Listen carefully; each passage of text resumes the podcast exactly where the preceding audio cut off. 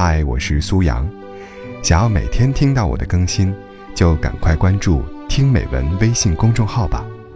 微信搜索公众号“听美文”三个字，就可以找到我了。每天晚上八点，我在那里等你。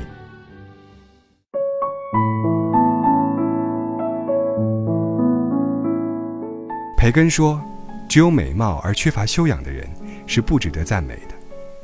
判断一个男人有没有修养，不能看他做了什么大事，因为修养全在细节里。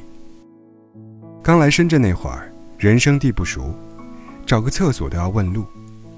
被我问到的一个大叔怕我没听懂，索性就带着我往前走。走了大概五六十米，到一个路口，才停下来说：‘这里直走，然后右拐就到了。’瞬间对这座城市充满了好感。找房子的时候，朋友楼上刚好有一个空房出租，于是就跑去和房东拿了钥匙，说那间房我要了。两个钟以后决定，不能住这儿了，上班太远。第二天去还钥匙，房东不在，他儿子开的门。无论怎么说，都不肯收下我聊表歉意的水果。推来推去后，他说了一句。真的不用，大家出门在外都不容易。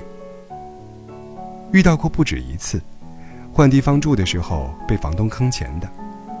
所以当听到来自陌生人的这句话时，心里的感动真的不止一点点。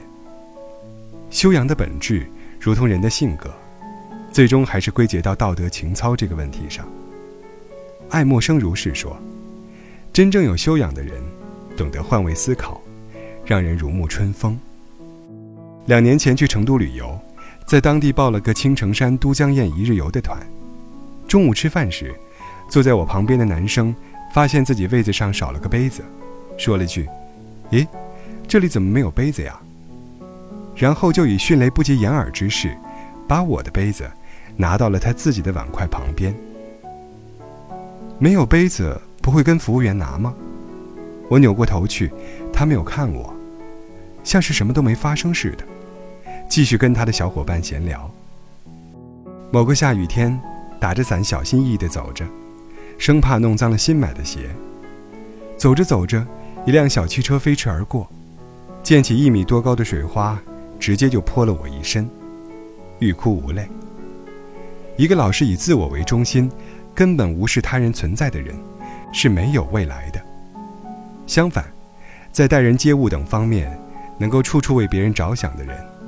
则完全可以称得上是一个有修养的人。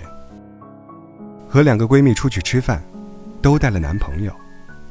A 的男朋友坐下来，和我们闲聊了几句就玩手机了。B 的男朋友则不断起身斟茶倒水，把每个人都照顾得周到。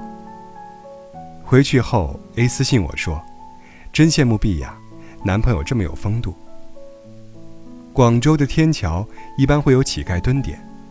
很多人说那是骗子，也会有人随手扔下一两块钱，而有的人，却在大冬天特地的去打五块钱热乎乎的饺子，轻轻的放到他们跟前。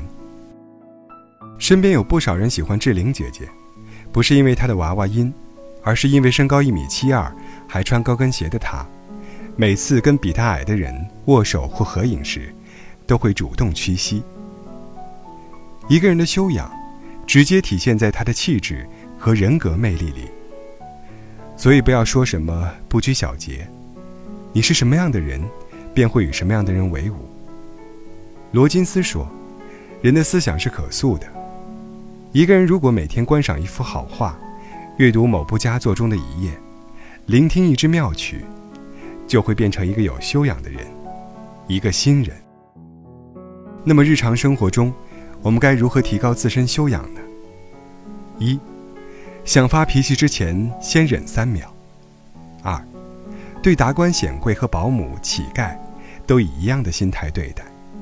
三，懂得顾及别人的感受，不斤斤计较。四，忘记自己的身份和地位，时刻保持谦卑。五，坚持每晚翻三五页书，保持思考的习惯。六。多跟有思想的人交朋友，并努力为自己的事业打拼。七，相信自己，并保持实力。八，永远不在酒桌和牌桌上失控。在这个世界上，有的人银行卡余额可以让他八辈子不愁生活，有的人学历能力高到能拽上天，而真正有修养的人，内心的弹性都是很大的。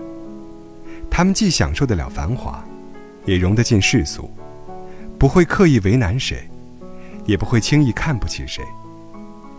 真正有修养的人，懂得平等待人。